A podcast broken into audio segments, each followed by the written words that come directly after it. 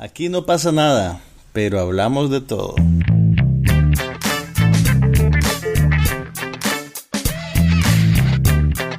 Un podcast sobre cine, TV, tecnología y todo lo demás.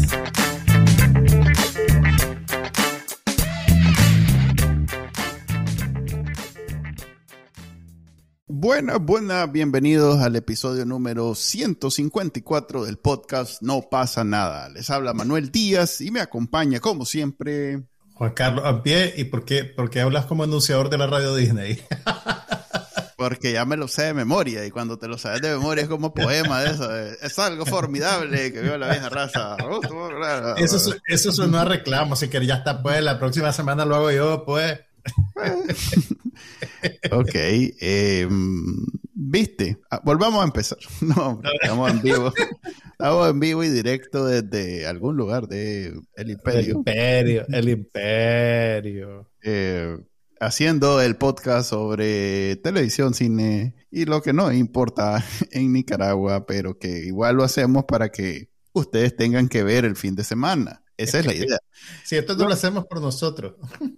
esto en realidad es un sacrificio que nosotros hacemos para que ustedes tengan algo que ver el fin de semana. Em, este, este fin de semana específicamente van a tener que confiar en las, en las recomendaciones de Juan Carlos porque... no, he visto, nada. ¿Cómo no? Sí vi, pero me temo que eh, va a estar difícil que los pueda recomendar Ah, eh, pero bueno, dale, empecemos, empecemos, empecemos, porque vi un montón de hechos, vi un montón de cosas. Entonces, ¿Ah, sí? Ok, bueno, déjame, déjame empezar por una película que probablemente a vos te va a interesar ver. Ajá. Es la película que Argentina seleccionó como su candidata a los Oscars de este año, o sea, los que se van a entregar el año que viene. Y es una película del director Santiago Mitre que se llama Argentina 1985. Eh, y es, por así, eh, una dramatización sobre el juicio que se ejecutó contra los militares de las juntas militares que durante ocho años más o menos, entre los 70 y los principios de los 80, fueron culpables de innumerables crímenes de lesa humanidad y torturas en, en la famosa Operación Cóndor. Entonces, digamos que es una película que temáticamente nos llega muy de cerca, pues porque cuando la ves, nosotros como, como o sea, a ver, ¿por dónde empiezo? Bueno, el, el protagonista y coproductor es Ricardo Darín, ¿Cómo se llama la película? Argentina, 1985. El protagonista es Ricardo Darín, que es probablemente el actor argentino más internacional de nuestra generación. Y, además, pues, escribiendo la, crítica de la película, en algún momento dije que Ricardo Darín es como que mezcle en una sola persona a Dustin Hoffman, Jim Hackman y Al Pacino, pero hablando como argentino. pero realmente eso no, no le hace justicia, pues, porque realmente una personalidad eh, muy particular y muy distintiva, pues un excelente actor. Entonces, eh, bueno, él interpreta el, al personaje de el, fiscal, a quien se le encomienda eh, armar el caso, digamos. Y la, película, a ver, obviamente, pues está basada en la vida real y cuando vos la ves, pues ya sabemos que en efecto el caso va, va, va, a ser exitoso, digamos. Pero vos no sabes realmente, la, la película a ver, lo que me pareció más interesante, pues más allá de todo el, choque emotivo que tiene, pues ya cuando te metes en el juicio y escuchar los testimonios de las víctimas y estas cosas que son, eh, ahí ya la película se vuelve, o sea, sí es cierto que todo eso es verdad, pero la película digamos que tiene el, ritmo y el, y el gusto y el estilo de un drama legal bastante tradicional. O sea, eh, eh, me recordó también, yo no sé si vos te acordás que Spielberg hizo una película que se llamaba Amistad Sí, la era, los esclavos. exactamente, que era sobre un, juicio en, alrededor de,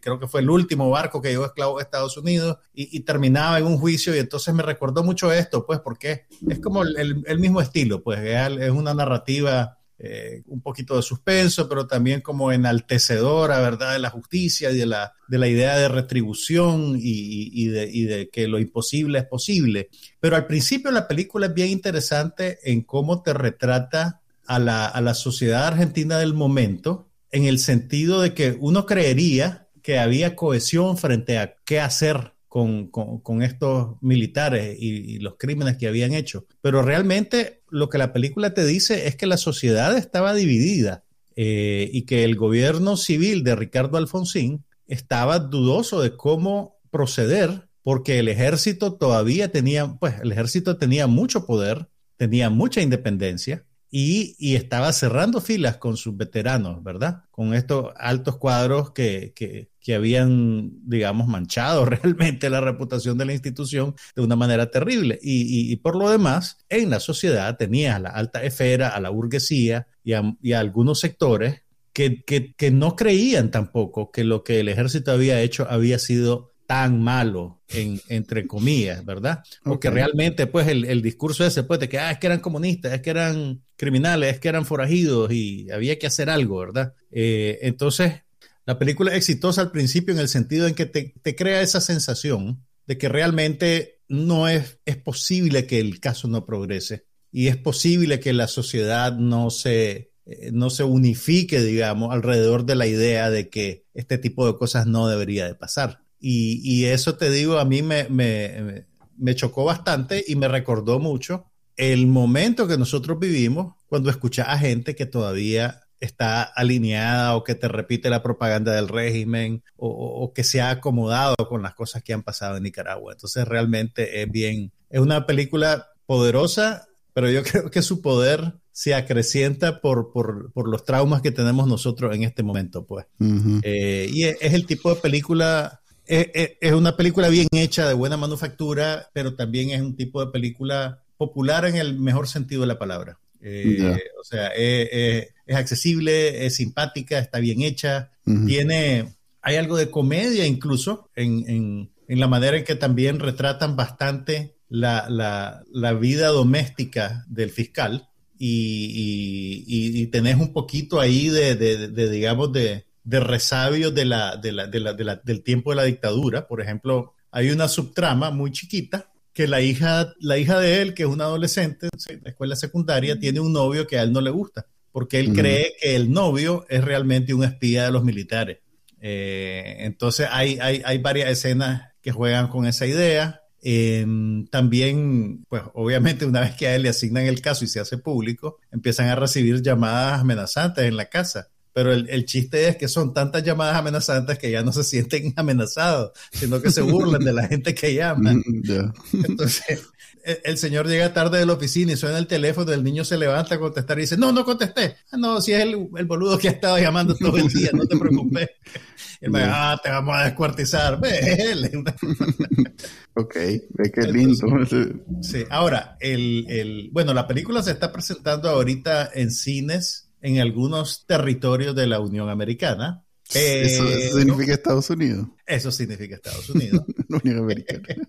Para no repetir mucho Estados Unidos, Estados Unidos, o el imperio. Ok, dale. Pero bueno, lo que te iba a decir era que es una producción o la compró eh, Prime Video después de su estreno en el Festival de Cine de Venecia. Ahí está Juan eh, Carlos diciendo Y la película va a estar disponible a través de Prime Video eh, la próxima semana, creo que el viernes de la próxima semana. Entonces, si bien es poco probable que la vean en cine de Nicaragua, Bueno, no, a ver, espérate. Eh, Mira, yo me fui a chequear los sitios web de, los cinemas y de Cinemark y, no aparecen en, las páginas de próximamente. Pues este tipo de películas, la, digamos que la compran a centavos y la pueden No creas, no creas. Mira, la, película anterior de Santiago Mitre, que también era con Ricardo Darín, la presentaron los cinemas. Se llamaba La Cumbre y creo que es del 2015, pero no estoy seguro. Entonces, esta pues la compró Amazon Prime Video y esa es una buena noticia porque quiere decir que si el estreno es global, que yo creo que lo es, la van a poder ver en Nicaragua. Ok. Eh, a ver, es una película, es un drama político, me imagino. Sí, es un drama de procedimiento legal mm. que obviamente tiene, digamos, unas connotaciones políticas bien claras. Mi pregunta es, como ignorante que soy de, de la política argentina, más allá de que eh, lo, más reciente, pues, que Chunchito Kirchner, la, eh, la, esposa de... en fin, e, esa pareja han sido este, reivindicadores de la causa izquierdista y que en algún momento eh, Argentina era el, país más rico de Latinoamérica y poco a poco ha, quebrado como cuatro veces su economía en lo que va en las últimas décadas. Esto eh, es un, a ver, es que en Chile tengo más claro cuando fue aquella película sobre el referéndum de Pinochet. Esto es sobre una de esas eh, dictaduras militares de derecha, ¿no? Sí, sí, las dictaduras militares de Argentina. Son de derecha. Creo, creo que sí, son, son de derecha. Creo que son de 1975 a 1983. Eh, yo tampoco soy un experto en Argentina, pero... Pero entonces esta película, de alguna manera, es una crítica a la dictadura de derecho. O sea que podría ser vista en Nicaragua, es lo que quiero llegar. Pues si, si de pronto el comandante ah, se ok, ok. Si, si, le dan el spin de que... Sí, que...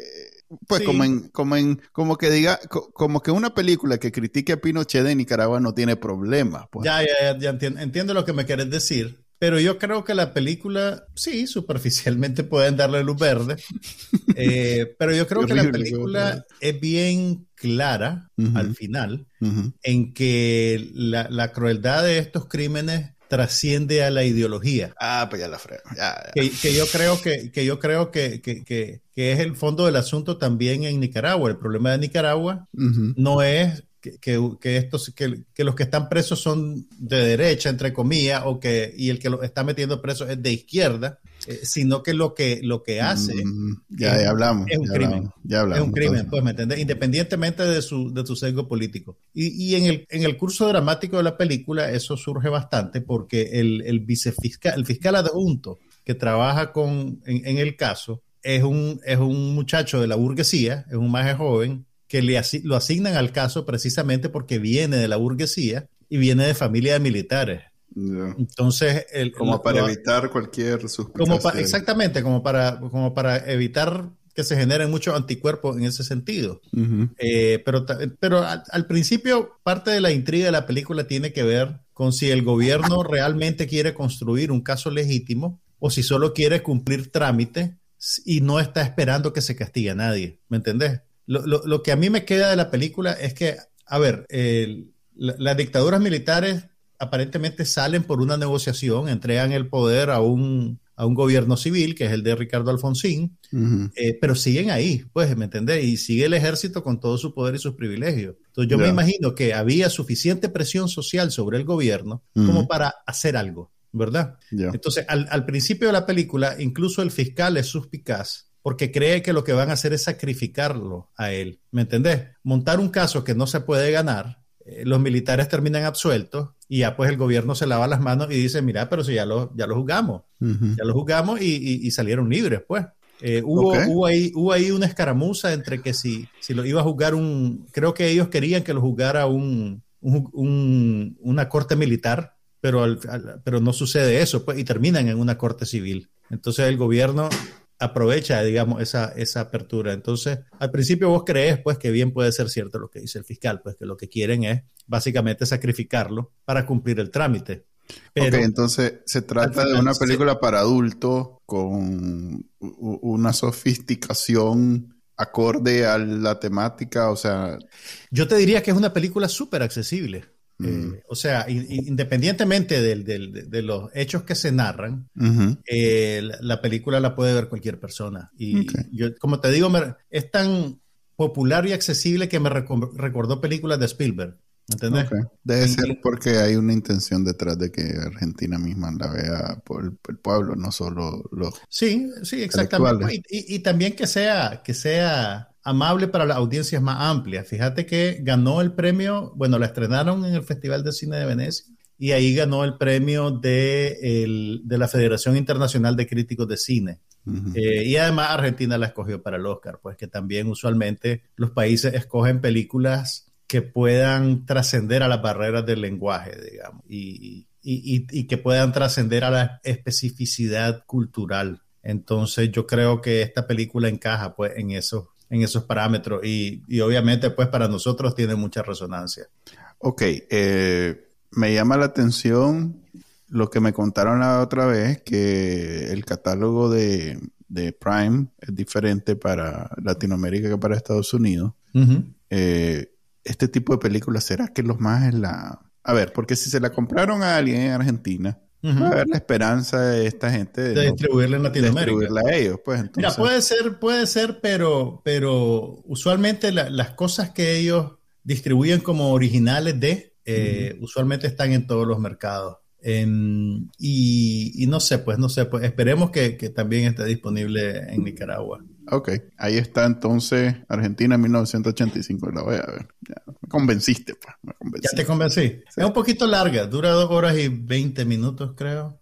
Que también, ah, que, bueno, si, si te voy a criticar algo de la película, hay demasiadas cosas. O sea, pues, pero ese es un problema casi que del caso. Eh, ¿Me entendés? Entonces hay demasiados eventos, demasiadas cosas. Entonces vos sentís que hay, hay subtramas que, que solo las tocan por encimita. Por ejemplo, hay, hay una escena en la que aparece un testigo, o sea, la, la fiscalía presenta como testigo a un empleado de la escuela de mecánica de la fuerza de la ¿Cómo es? Espérate, escuela. No es importante. Ah, la ESMA. La ESMA es una escuela de mecánica de la Fuerza Aérea o de la Fuerza Armada, que fue, digamos, uno de los centros donde se realizaban torturas, ¿verdad? Entonces, hay una escena en la película en la que aparece declarando un ex empleado de la ESMA. Y entonces los defensores de los militares lo cuestionan mucho por, porque era un empleado ahí. ¿No entendés cómo, cómo es que no estabas acaso siguiendo órdenes? Entonces, pero hay, hay, una escena en la que el, testigo está reunido con,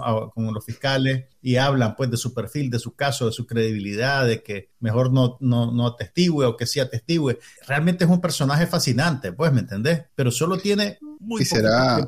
Y será basado en, hechos reales. ¿sí? porque al final, al final, en los créditos finales te ponen a los actores y te ponen una foto de la persona real. Entonces sí, pues ese, ese, asumo que ese personaje de ese perfil existió. Eh, de la misma manera, la película tiene el foco completamente concentrado en, el equipo legal. Entonces los militares, incluso Videla, que era el, más, el, más fuerte de todos, aparecen como quimera, pues, o sea, nunca los ves fuera de la corte, nunca sabes qué pasa por las cabezas de ellos, más allá de que en el, en el alegato final el hombre fue con una Biblia y se pasó leyendo una Biblia. Mm. Este, este, este sujeto terrible. Pero, pero te da, la, te da la impresión, pues, de que la historia daba para más pero obviamente hubiera sido para una serie de televisión de quién sabe cuántos capítulos, pues. En realidad, pues, el, trabajo que hacen de... Hubiera sido mejor.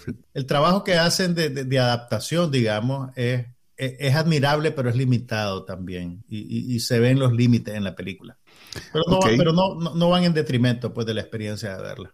A propósito de lo que estábamos hablando de si la pueden presentar en Nicaragua o no, me acabo de acordar que la Cinemateca en Nicaragua eh, está estrenando, ¿cómo llamarle? Una nueva ley. Una nueva disposición, porque no es ley, no ha sido aprobada por la Asamblea, donde quieren regular cualquier filmación en Nicaragua, que no debe estar largo con cualquier presentación de, de, video también, pues. También, incluso más fácil y menos... Si mal no recuerdo, el texto de la disposición, no le digamos ley, eh, incluye exhibición.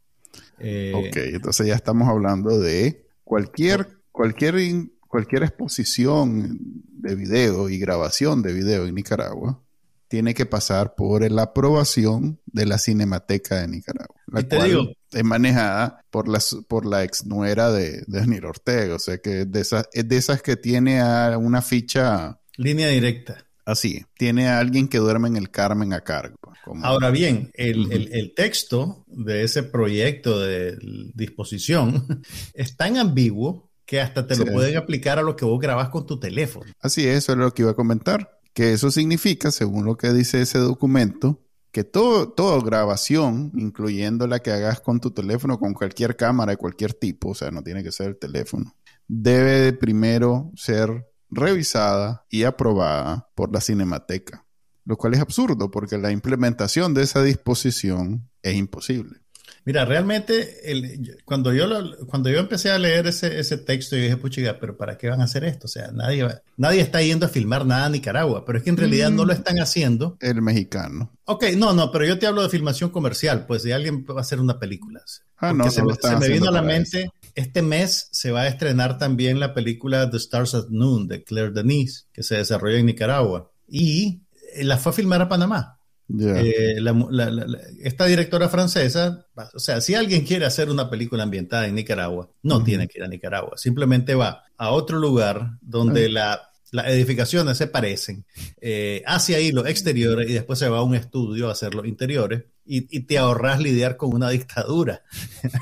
que de todos modos no te va a dar permiso. que de todos modos no te va a dar permiso. Entonces, esa ley es para el talento local, es para intimidar al talento local y cerrar cualquier avenida de, Es para evitar que de pronto eh, alguien, algún periodista quiera seguir los pasos del periodista que vino de TV Azteca y quiera venir a filmar y inmediatamente el editor le va a decir, mira, aquí es prohibido filmar. ya, hay una, ya hay, digamos, una ley, entre comillas, que se le puede aplicar y no es solo la convicción de que te van a fregar, pues. Así, entonces, Houston Castillo, el periodista de, de a ver, América, ¿cómo que se llama? Pero en fin, eh, publicó el, el, artículo 12, se llama, eh, registro, que pareciera inofensivo, pero todos sabemos en Nicaragua a qué se refiere. Mira, ¿qué es actividades audiovisuales? De cualquier índole, de cualquier índole. Cualquier cosita que tenga una cámara está eh, chicle, pues, o sea. Así que piénsenla cuando vayan a hacer TikTok en la vía pública. Así es. ya saben que todo TikTok antes de subirlo tienen que llevarlo a la cinemateca. A la cinemateca y, enseñárselo a alguien. Enseñárselo a la, a la ex nuera de Daniel Ortega para que decida si sí o no. Así estamos. En eso, eso va a funcionar. Va a estar fácil, además. Va a ser más grande la fila que la fila de, la, de migración. ¿No viste la fila de migración? sí, claro que sí. Ok, yo también vi varias películas, pero una en especial vengo a traer aquí a defender mi caso. Va a dar testimonio, va a dar testimonio. Espérate que cada vez que muevo el dedo la pobre cámara se enreda. A ver, voy a tener que dejar de mover el dedo. Deja de mover el dedo, man. A ver, vos, ¿cómo se dice undersell? Sub, Subvendiste, eh, subvaloraste, subvaloraste The Woman King.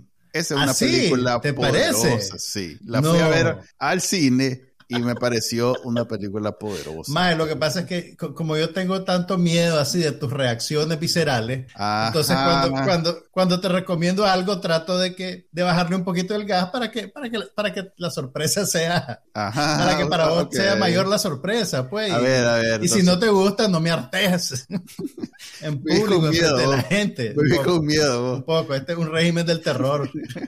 Ajá, pues entonces dame tu opinión eh, sobre la película, porque yo recuerdo que, solo me dijiste. Este, te dije, que, era buena, te dije que era buena, que la secuencia de acción estaba muy buena, que, que la construcción del mundo y del palacio era, era bien interesante. No, pero también tiene un mensaje importante. A ver, mira. A ver, decime, ¿qué te parece? Pues, a ver, mira. ¿qué, ¿qué, es lo que más te gustó de la película? Me parece que es una película bien accesible y sacrifican por esa razón eh, gran parte de... A ver, me, sentí que estaba viendo algo eh, agringado para que no le ofenda al, público promedio aquí. O sea que, digamos que, que, hablan inglés, que son expresiones, eh, son... A ver, es quizás lo que pasó con, con la de Predator, ¿cómo es que se llamaba? Prey. Prey que si bien hay una intención de respetar y recoger el lenguaje de, los, de los indígenas originales, pero también hay un, hay un, hay un esfuerzo por hacerla accesible a la juventud y, al, y, al, y a la idiosincrasia del, del mm. gringo actual. Pues. Sí. Esto igual lo noté en esta película. Mm. Ok. Mm. Lo cual me pareció eh, un sacrificio para hacerla más accesible. Okay. Porque la película sí tiene una eh, intención marcada de, de, digamos, documentar, no sé si es la palabra, pero sí de... Recrear. Recrear la, época en África. Sí. Porque perfectamente hubieran podido obviar muchos elementos que no la hacen tan noble. Pero es que, ¿sabes qué pasa? Es, por ejemplo, por ejemplo, yo no sabía... Por definición es una película popular, ¿me entendés? Es una película que quiere ser taquillera, o sea, más que, más que por ser políticamente correcta, yo te diría que es por ser accesible. Por eso, eso es lo que quiero decir. A ver, hay detrás una intención eh, de educar, porque perfectamente hubieran podido hacerla tipo como eran las películas de los 90, que todo, la gente era muy, todo era bueno y nada era malo. Entonces, estos majes, eh, al ser ella una general y el otro un rey, obviamente tienen, un, tienen una faceta sanguinaria y, y, asesina y, y son, son políticamente no son puros. pues. ostentan su poder a, ver, por ejemplo, o sea, los majes igual esclavizan al enemigo.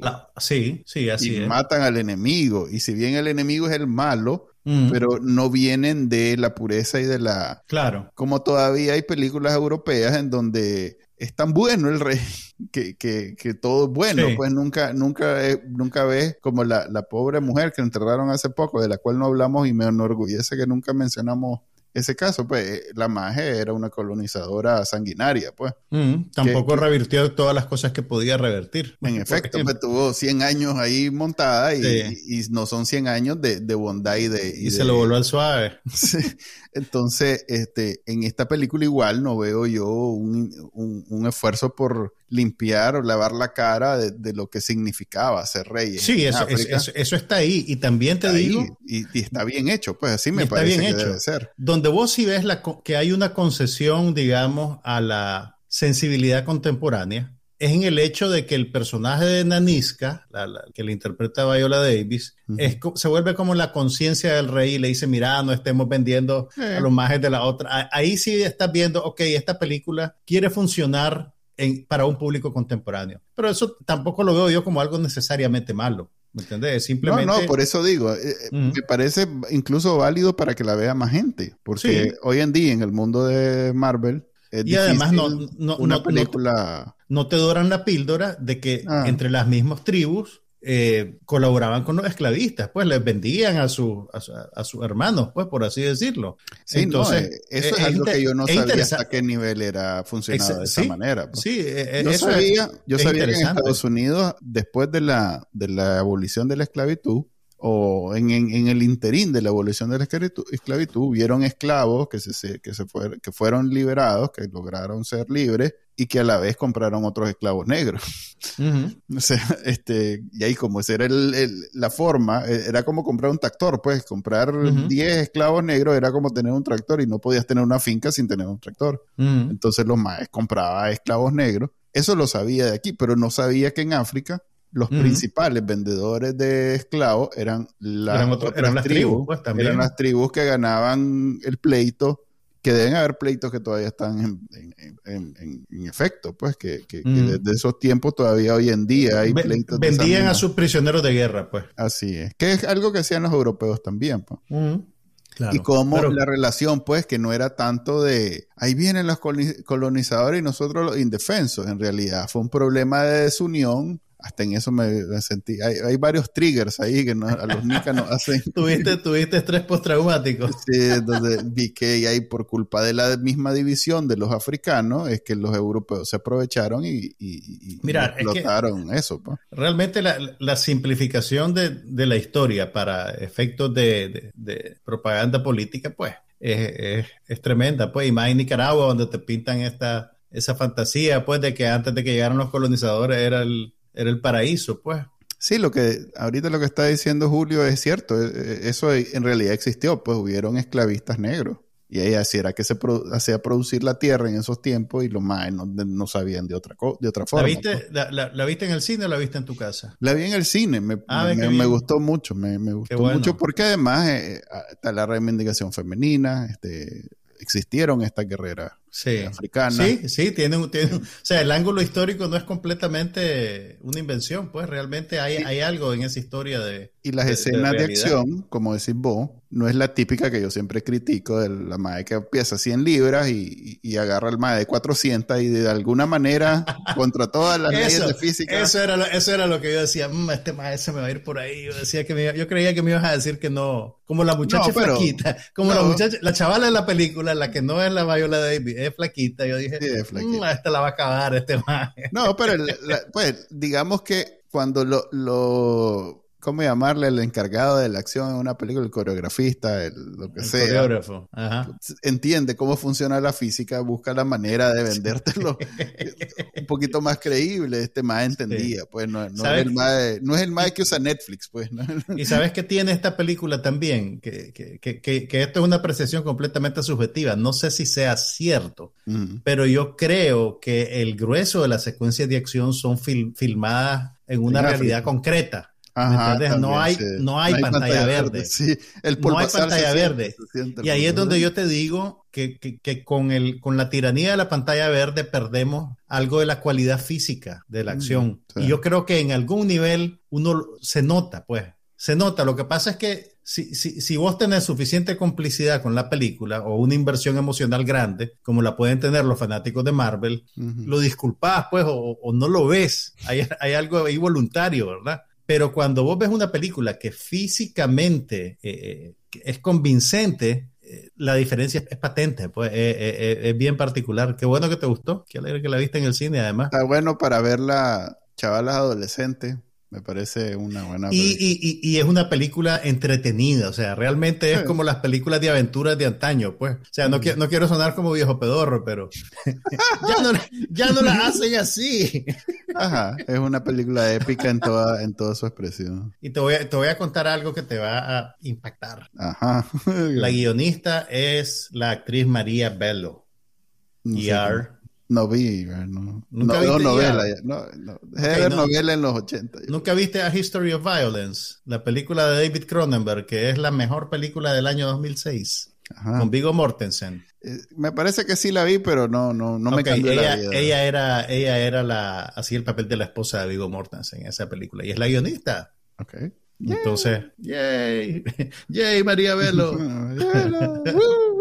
Ok, eh, hablando de reivindicaciones femeninas, te voy a contar de otra película que se estrena esta semana en Estados Unidos, pero me imagino que eventualmente la podrán ver en Latinoamérica. Espero que la puedan ver en Latinoamérica. Y a propósito de que estamos en el mes de octubre, que aquí la gente se vuelve loca con todo lo que tenga que ver con Halloween y terror y esas cosas. Ay, no. Lo- los cines y los canales de televisión y los servicios de streaming están inundando su programación de, de cosas alusivas, ¿verdad? Entonces, Una, una de las- película de miedo. Sí, maje. Dale, contalo, contalo. Mira, eh, pero, pero, pero es, es algo atípico para Estados Unidos. Eh, es una película eh, de horror española dirigida por una mujer. La directora se llama Carlota Pereda. Se estrenó este año en el Festival de Sundance en la sección Midnight, que es la que está reservada para películas alternativas y de miedo y cosas así. Eh, y Ah, ahora se estrena comercialmente. Se llama Cerdita. Ah, Oh, ya había visto un... Y la película... eh, ti- Ya habías hablado de ella aquí. te la mencioné cuando, cuando la vi en Sundance, en, en febrero de este año, pero ahora se está estrenando y, y a raíz del estreno tuve la oportunidad de entrevistar a la directora Mm. eh, para el blog de PopFlick. Entonces, en mis redes sociales ahí les comparto el enlace a la entrevista, pero es súper interesante eh, porque, bueno, primero nació como un cortometraje. De hecho, ganó el Goya a mejor cortometraje hace unos cuantos años y la directora quedó con la, con la, digamos, la inquietud de sacarle más partido a la historia, de conocer mejor al personaje. Entonces logró, digamos, agarrar el corto y convertirlo en un largometraje eh, con la misma actriz. Y realmente es, es- es una película muy, muy, muy interesante y muy bien hecha. Eh, mira, para empezar, es atípico una película de, a ver, a ver, ¿por dónde empiezo? Es que hay tanto de qué hablar con esta película. Ok, primero, la actriz Laura Galán, que la están viendo ahorita en pantalla, es excelente y es una, es una de las mejores actuaciones de adolescentes que he visto en mi vida. Eh, spoiler alert, la actriz no es una adolescente. Eso te iba a decir, no parece adolescente. Pero, pero en la película es excelente el, el- el trabajo que ella hace realmente. Y, y, a ver, la premisa es, es bien simple. O sea, realmente funciona como película de horror eh, porque la premisa es sencilla. Eh, ella interpreta a, a- a una muchacha en un pueblo pequeño de España, de esos donde la gente va a, a veranear, eh, que sufre de bullying del grupo de muchachas populares. eh, y, y son pues, unos episodios de, o sea, antes de que empiecen los componentes de horror tradicional, el Ujú. bullying es tan chocante que, que a experimentarlo como que si fuera una película de horror. Eh, entonces, la premisa es que en el pueblo aparece un asesino en serie. El asesino en serie secuestra a las muchachas que le están haciendo bullying a la protagonista y, y la pone en una posición éticamente difícil, porque en algún nivel vos querés que el asesino en serie sea como una especie de ángel vengador, eh, que, que, básicamente está haciendo justicia, pero por otro lado sabes que eso no es correcto. Entonces la película juega con eso. Eh, también obviamente te obliga a reflexionar sobre asuntos de, de, imagen, de cuerpo, eh, de obesidad, porque ella, el, el, el, grueso del bullying tiene que ver con, con, con su imagen corporal. Eh, también hay un elemento de clase bien marcado porque la familia de ella es una familia proletaria, viven de una carnicería y las muchachas que la acosan son, son clase media, media alta, son atractivas de una manera convencional. Entonces, eh, eh, bien, la dinámica social es bien interesante y también es interesante cómo la película te retrata no solo el, drama que hay entre estos personajes, sino que también todo su entorno. El, pueblo mismo es como un personaje más en la película. Y en ese sentido me recordó un poquito a Tiburón. Si vos te acordás de Tiburón, eh, no solo es el conflicto del, del, monstruo que se come a la gente en el mar, sino que también tiene que ver con la dinámica social del pueblito de Amity, de los políticos que no quieren hacer escándalo, de la familia de Roy Schneider. En este caso tenés algo parecido en el sentido de que el, caso del, asesino en serie no ocurre en un vacío, ¿me entiendes? Sino que ocurre en una, en una, eh, eh, eh, en un pueblo y realmente tenés un sentido de lo que es la vida en ese pueblo y, la gente que vive ahí. Entonces es una película de horror súper rica. Es muy rica en, en, su observación de la conducta humana, de la dinámica social y, está muy bien hecha. Ahora, eh, esa imagen les puede dar la idea de que es una película súper sangrienta. y sí, es un poquito sangrienta, pero no tanto como uno creería. Eh, y, también es bien interesante eh, cómo retrata la vida en familia de este personaje y cómo también hasta la gente que te quiere puede convertirse como en un agente de opresión hacia vos. La actriz que hace el papel de su mamá, que se llama Carmen Machi, es una actriz legendaria en España y usualmente es como una actriz de comedia bufa, pero en este caso da una actuación que, que, a, mí me, a mí me agarró un poquito fuera de, fuera de base, pues no me esperaba ese nivel de intensidad eh, de, en ella. Pues obviamente, si esta es la primera película en la que la ves, ese efecto no, no, no, se va a sentir, pero, pero es parte de la riqueza de la película. No, ¿Cómo, la puedo? Es que es horror y a mí el horror no me cuadra. ¿Cómo la puedo ver? ¿Dónde está? Eh, está en, en algunos cines de Estados Unidos y la próxima semana va a estar en View on Demand, en que la va a ser más accesible. ¿En dónde? En pay-per-view, view on demand, VOD. ¿En qué? ¿Nunca has oído eh, que...? Sí, pero ya, no, ya no es especial, pues eso era cuando tenías una compañía de cable y podías... Ok, ahora en las principales plataformas la vas a poder alquilar dentro de una semana. Okay. Y esta semana la podés ir a ver al cine si estás en algunos territorios de Estados Unidos. Va a estar alquilable, pues. Va a estar alquilable. En Apple y en Google y en Amazon. Exactamente, exactamente.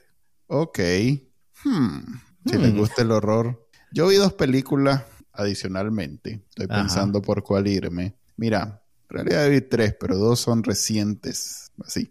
Hay una película que creo que Hulu está, está promocionando bastante que se llama The Greatest Beer Run Ever, creo que. Mm, Hablemos de esa, pues. es del director de The Green Book, ¿no? De Farrelly, de Peter Farrelly. Ajá, correcto, de uno de los Farrelly. Sí, sí, sí. Sí, sí. Eh, que ganó el Oscar de Mejor Película hace un par de años y que fue, digamos, un pequeño escándalo porque para buena parte de la crítica no era una buena película, pero... No le he visto, fíjate esa de ¿No has visto Green, Green Book? No, le he mm, visto. Ok. Eh, ¿Esta ya está en Hulu? Eh, no, es Apple TV Plus. Ah, Es Apple TV Plus. Sí, ya está, la puedes ver. Yo no la vi. ¿La viste o no la viste? Yo no la vi ahí, lo que quiero decir. Ah. vos sabés, vos sabés. ¿Y desde cuándo te da pena eso, Chele? No me da pena, porque me preguntas y yo te digo, pues que no. Te puse, te puse en una situación incómoda. no, pues está bien. Eh, a ver, la película eh, es una comedia en donde Zac Efron sale completamente de lo, de lo que normalmente hace y hace, un buen, hace una buena película eh, de, comedia, como digo, una buena película de comedia, con algo que se parece más bien a, ¿cómo se llama? ay, ahorita se me acaba de olvidar. aquella película de Forrest Gump. En donde sin, sin tener tanta cobertura en, todos los eventos históricos de esa década, solo eh, pues eh, eh, gira en torno solo a la guerra de Vietnam.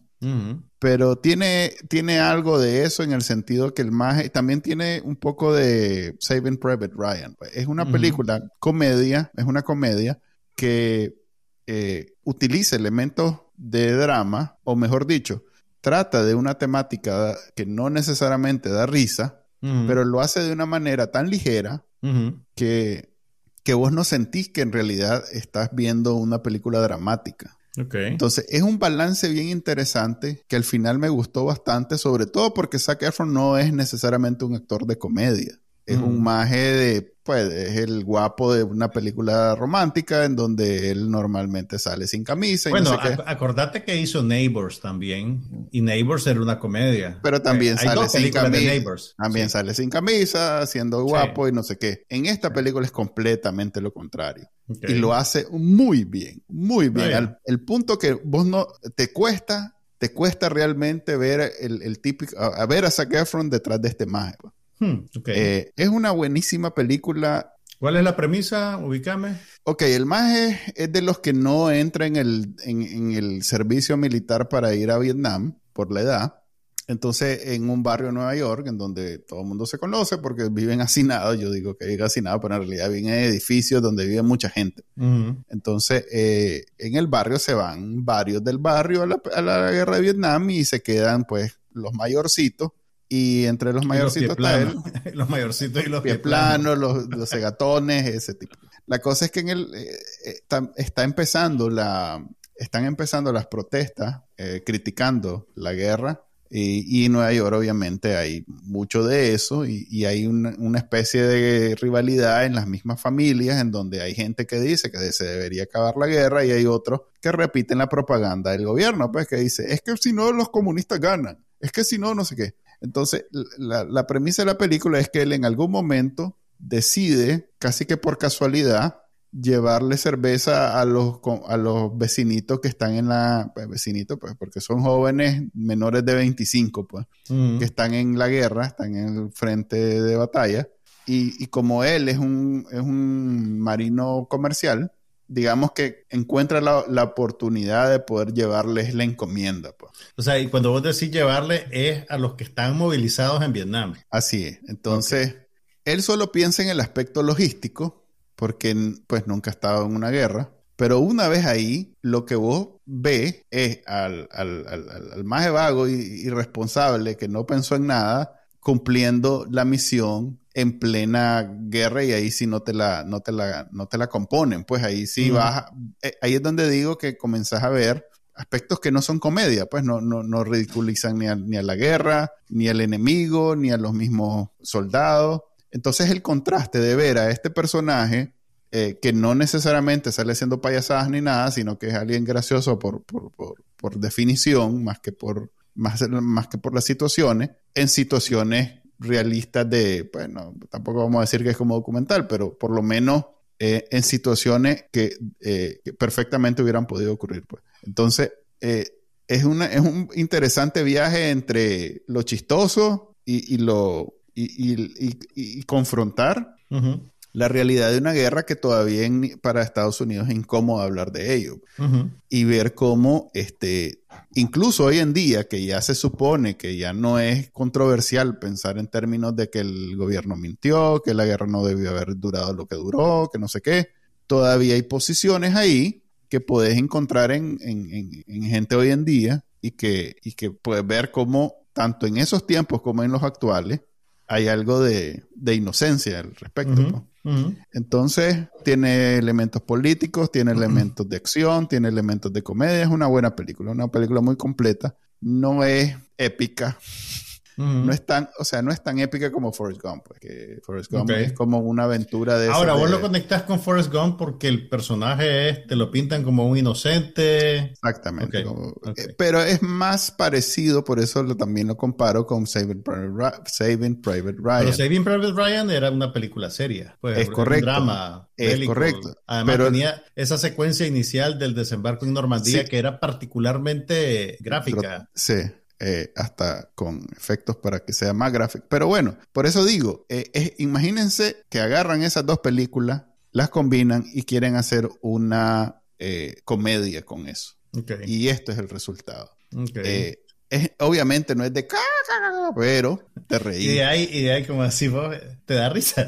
No, te, reís, te reí. Hay momentos donde, donde de plano te, parece increíble lo que estás viendo, más porque es basada en hechos reales. Es, pasada, es más, hay una foto que lo hace toma y después te presentan la al sujeto de verdad. A la foto original, pues. Entonces, eh, es surrealista, eh, muy interesante. Eh, me, dio mucho gusto poderla haber visto. Vaya. Y entre esta y la otra que vi, yo creo que prefiero recomendar esta. ¿Cuál fue la otra que viste? No puedes dejarnos en suspenso. Ok, la otra que vi fue, no es tan reciente, no es, de ahorita, esta sí es de ahorita. Eh, es aquella película de... Ay, joder, déjame buscarla porque ahorita se me olvidó el nombre. Es que, aquella película de Adam Sandler que sacó sobre... La última película de Adam Sandler que es sobre un basquetbolista español. Hustle. Hustle. Yo te, la recomiendo, pues yo le de ella aquí. ¿Vos la viste? Sí, sí, hablamos de ella. Ok. Pues esa, no, ah, bueno. no, no, voy a decir que... Está dominguera, está dominguera. Es la típica película de Adam Sandler, güey. O sea, no... Más, a ver, es la película deportiva que a mí me parece que este man anda tratando de, de, experimentar en todos los géneros que él puede, pues. Y que un género que, que medio coqueteó con él en, en aquella del Waterboy, ¿cómo se llama? Waterboy pero que no fue una película de deporte. Y aquella que hizo, aquel remake que hizo de, ¿cómo es que se llamaba? De aquel, aquella, mm, aquel, aquel partido de fútbol americano en la cárcel. The Longest Yard. The Longest Yard, correcto. Ha hecho como dos, tres, que se ve que el más es alguien que le interesa el deporte pero no han sido películas deportivas del género de, drama deportivo, pues. Y, entre sus películas, bueno, The Waterboy sí le fue bien, pero The Longest Yard no tanto. Y eso que era un remake de una película exitosa. Sí. Entonces, y a mí me gusta The Longest Yard. Pero es que, de nuevo, hace películas deportivas, pero como él es un comediante, con las exigencias de ser comediante, y estaba Chris Rock, y en fin, era más una comedia. Entonces yo como comedia la disfruté un montón. Mm. Waterboy también está considerada una comedia. Esta es una película deportiva. Sí, esta es una película deportiva. Y hay, tiene, pues, uno u otro chiste, pero no es. Pero no es para No es principalmente una comedia. Así. Entonces, es un género que a mí no, no me mata. Es más, este, el 90% de lo que sucede en pantalla no entiendo que por qué es, trascendental porque sale un montón de jugadores de la vida real y yo no los conozco a ninguno. no, te, no te pertenecen. Entonces, ni cuenta me doy que ese más, si acaso me doy cuenta porque es mal actor, pues. Entonces como es mal actor, ah, este más debe ser jugador de fútbol, de Mira, lo, que sí, lo que sí me, pues yo, yo tampoco soy muy, muy aficionado, obviamente, a mí también se me escapan esas sutilezas, pero uno entiende por contexto, ¿verdad? Ah, este más es, este más es famoso, pues, este más debe ser un tronco de jugador. Lo que sí me pareció cuando la vi era que era muy larga, que se hubiera beneficiado de ser un poquito más corta. Sí, es que hay mucha escena con gente, o sea, de vez se ve que hay mucho relleno, por la intención de que tal persona salga y que, le, tal persona le tenemos que sacar partido. Este maje dijo que sí. Entonces, este dijo que hay que hacer una escena para que este maje salga. Exactamente. Entonces, ah. luego lo otro fue que vi dos series nuevas. una de ellas me, una de ellas me atrapó. pero dale, dale. Hablemos, no, ah, ok, mira, vi otra película. De hecho, vi dos películas más pero como, el, bueno, vi la, la, la, película más taquillera de la semana pasada, que es una película de horror que se llama Smile. Ajá, la de la cara. La de la cara, que esa seguro que la van a, seguro que, que la van a poner en Nicaragua y va a quedar ahí como un año entero en el cine. que no está mal, está bien hecha, está muy bien hecha, fíjate. Y, y, lo mejor de la película, que incluso te diría que las escenas promocionales, que yo ya estaba harto de verlas, porque tenía como un, tengo como un año de estar viendo las escenas. Ah, fíjate, yo no he visto una sola escena de No te creo, es que voy a llegar tarde.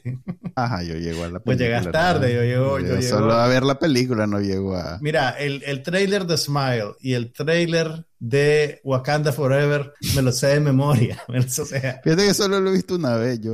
me lo sé de memoria, o sea, cuando lo veo repito todas las líneas. okay. Puedo, puedo hacerme una, una, una imitación perfecta de Angela Bassett. Pero, te, pero, te voy a, pero no te voy a someter a ese castigo. Mira, bueno, lo mejor de Smile es la actriz, que es la muchacha que están viendo ahorita, en una pose muy poco, digamos, ¿cómo se dice? Flattering, que, no le eh, beneficia mucho, pues. ninguna, ninguna de las poses les beneficia. Si esta es loca, no. Si esta es la parte en que la muchacha ya está al, borde de, hacer la cosa horrible que hace. Pero la protagonista, que se llama Sosie Bacon, no sé si lo estoy pronunciando bien, eh, ella interpreta a una psiquiatra que encuentra un, de repente aparece en su hospital un caso eh, psiquiátrico bien particular que básicamente le transmite una maldición. Eh, pero bueno, la actriz es la hija de Kevin Bacon y Kyra Sedgwick. Y eso yo no lo sabía hasta después de que vi la película y me fui a, a hurgar el bajo mundo del internet. Esa es ella. O sea, ¿viste a alguien pedido Bacon y no te caíste en cuenta? No, no me cayó el naipe que era ahí, que podía ser hija de Kevin Bacon.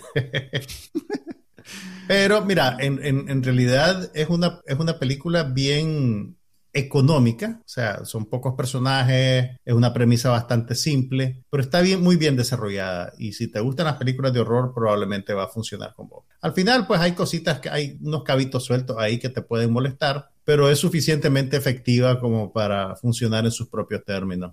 Ala, ya está mayorcita la hija de Kevin Bacon. Porque sí, no, esa muchacha puede tener 30 años tal vez. Por eso, pues no está jovencita. Y ahí te tengo una noticia. pues yo sé que es menor que yo y mucho menor que vos. Cada vez es más difícil. es menos difícil. Es más fácil. ok, y pues, Pero me esperaba ver a alguien en sus 15 años, no sé. no, no, porque tiene que ser alguien que interprete. Ah, bueno, vos decís por ser hija de Kevin Bacon. Más decir Kevin Bacon en los 80 ya tenía 20 y pico. Por eso, pues. Hacía papeles de chavalo, pues, pero ya, ya está mayorcito. No, no, yo no digo por los jóvenes, yo digo por, o sea, cuando tenés al papa y a la mamá y no sé qué, suele ser más fácil entrar al cine. Ah, ok. No sé. Esta madre que sacó la carrera, trabajó 10 años y después dijo, no, no, no, a dedicar a, actuar. No, no, no me sé el historial de la, de la actriz, pero, pero no sé, o sea, básicamente tiene que interpretar convincentemente a una psiquiatra, entonces tampoco pues vas a poner a, a una chavalita, digamos. Ok.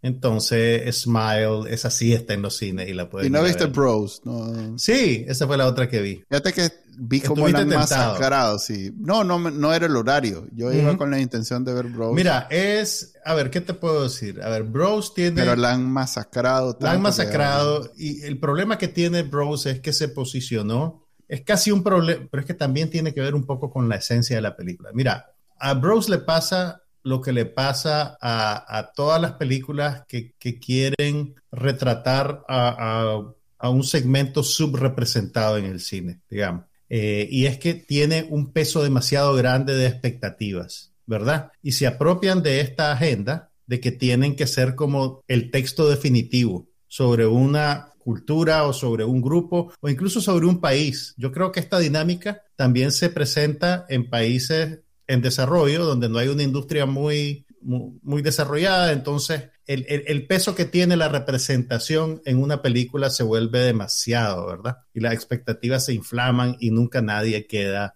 eh, satisfecho. Entonces, Bros, que es una, una comedia eh, que tiene talento. Una comedia romántica. Es una comedia romántica sobre una pareja gay eh, Billy Eichner es el protagonista y también el guionista y el principal promotor de la película.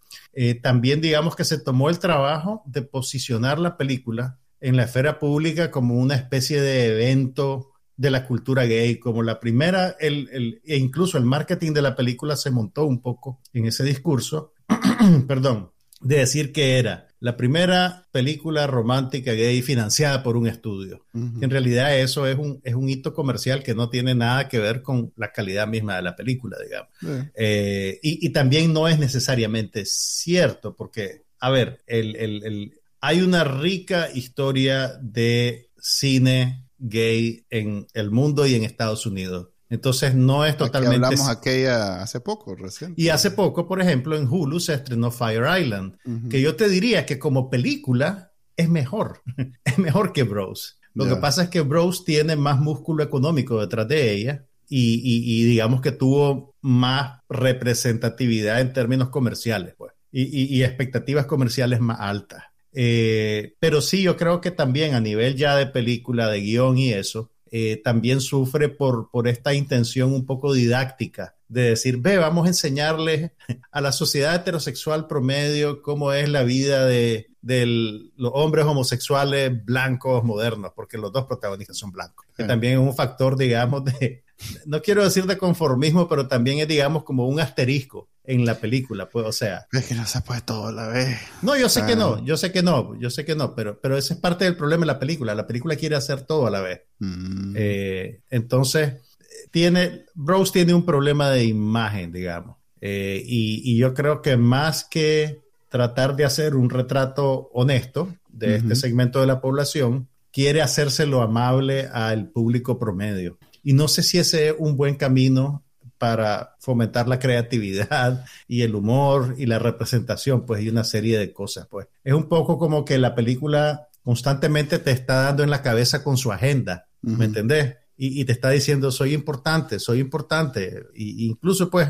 yo creo que el actor y el productor, en, parte, generó anticuerpos a la película, porque en muchas apariciones públicas, en, en muchos eh, post en redes sociales insistía en que ir a ver esta película era una cuestión histórica, que era una especie de, de, de, gesto. Reivindicación. Es una que era una reivindicación que su película fuera económicamente viable, digamos. Y, y eso no, eso no funciona, creo yo. Pues, eh, y tampoco es al revés, pase y después, después de Exactamente, entonces... es, como cuando, es como cuando hablas con una agencia de publicidad y dice, vamos a hacer un video viral. Vamos a hacer un video viral, exactamente, es ese, esa, esa idea, pues, ¿me entendés? Entonces, eh, eso le generó a la película un problema de, de, de, crear expectativas y, y, también creo yo de alienar un poco. A ese público masivo que le quería llegar, ese público masivo probablemente rechazó esa idea de entrada. Entonces, al final, la película no funcionó comercialmente eh, porque básicamente había apostado todos sus caballos a esa idea eh, y, yo creo que eso fue un error. Ahora, tiene, tiene cosas buenas la película, tiene buenos chistes. El, el actor que hace el papel de la pareja de Billy Eichner es un, es un veterano de películas de Hallmark.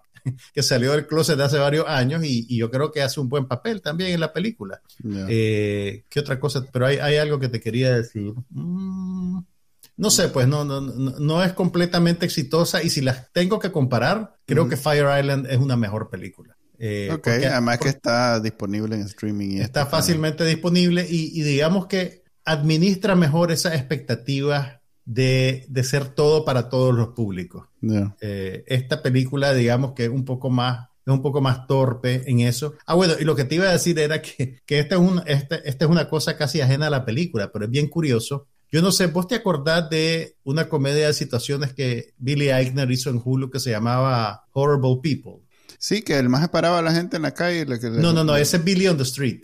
Okay, eh, Billy on the Street es una, son como sketches que él hace que llega a gritarle. Decime el nombre de una mujer. Y le, hace, preguntas ah". tontas a la gente en la calle, así con un tono bien gritón. Y eso nunca conecté con eso. Pero antes de eso, él tenía un, un sitcom en Hulu que se llamaba Awful People, Horrible People, algo así. Ah, y en, esa, en ese sitcom, el personaje que él interpretaba, que tenía su propio nombre, entonces vos podés interpretar que es una extensión de su personalidad, hubiera desbaratado una película como Bros. Ya. ¿Me entendés? O sea, la hubiera desbaratado, porque lo vería como una especie de capitulación del, de, la cultura gay ante el conformismo heterosexual en, en, algún nivel. Entonces es bien difícil para mí conciliar a las dos personas. al, al, maje que hizo ese sitcom que era muy bueno, y creo que solo, solo tuvo dos temporadas, pero vale la pena que lo busque, con el, actor que ahora, pues digamos que ya tiene un estatus que lo inserta en el, en el status quo de Hollywood y quiere funcionar dentro de ese status quo. Entonces, esa, esa incongruencia eh, eh, es bien extraña, pues me parece. Y, no sé si eso es parte del, del, problema de la película, pues hasta qué punto él está recalibrando su personalidad y su estilo para hacer algo que encaje eh, o que pueda ser vendible a un público que eminentemente es más conservador. Y de todos modos, ¿cuál público si no? Exactamente. Entonces, al, final, por, por, hacer una película para todos, hace una película para nadie. Que, que fíjate que hay, hay varias gente que trabaja en estas cosas creativas con las que he hablado me ha dicho que mientras más específicos sos, más universal es el resultado porque la gente se, conecta mejor, digamos, con, las emociones. Pero, pero bueno, la película es lo que es y, tal vez sería interesante, como a vos te gusta la comedia, tal vez sería interesante que no, la No, estoy esperando que la, que la pongan en streaming para verlo. Sí, Entonces, es, interesante, tiene, tiene cosas simpáticas, pero sí si tenés que escoger entre una de las dos, Fire Island es mejor. Es una película más, creo yo que es más honesta, menos calculada, pues como para Voy a verlo agradar. Ahí lo dejamos. Tenía una serie de la que iba a hablar, pero ya no da tiempo. Así que junto a Sandman, la próxima semana. Ay, la voy a tener que ver de vuelta porque ya no me acuerdo. Ahí está Necromante todavía. Eh, quiero decirle a quién. Pero es que recordármelo vos, Maje. La próxima semana, cuando empecemos. Yo, estoy esperando verla yo para poder hablarlo con vos. Ada Lucía Sarria dice que si pudiéramos escribir los nombres, de seguro ella es nueva. Eh, si no está viendo en vivo, no los ve. No los ve porque no los ponemos en este momento, pero luego vas a poder apreciar en todo nuestro episodio un texto donde contamos todas las cosas que mencionamos en el episodio para que lo puedan buscar en donde sea. Y ahí lo puedes buscar. Entonces lo puedes ver en las redes sociales de Bacanal Nica, en mis redes sociales, en las de Manuel, no sé si Manuel lo pone también. Pero ahí ponemos los nombres de la, de la serie y las películas y usualmente dónde las puedes ver por medios legales. Sí, no, si ponemos un enlace a un medio ilegal, no, solo ponemos el nombre, pues, para que vos resuelvas tu ahí En, ahí en Google ve qué hacer. Ahí ve qué hacer. Si, tenés los millones que paga Juan Carlos para ver Netflix, a ver, tengo Netflix ahora. No es tan caro, todavía. tengo Netflix, 19 Netflix? ¿Rendiste el rey? Aquí las chavalas querían ver. Ya están aburridas de Disney Plus, entonces vamos, cambiamos. Ok, este es el episodio número 154 del podcast no, no pasa nada. Ya saben que lo pueden ver en vivo todos los viernes a partir de las 5 y media hora de Nicaragua y luego descargarlo de su directorio de podcast favorito. Hasta el próximo viernes. Nos vemos. Hasta la próxima. Bye. Aquí no pasa nada, pero hablamos de todo.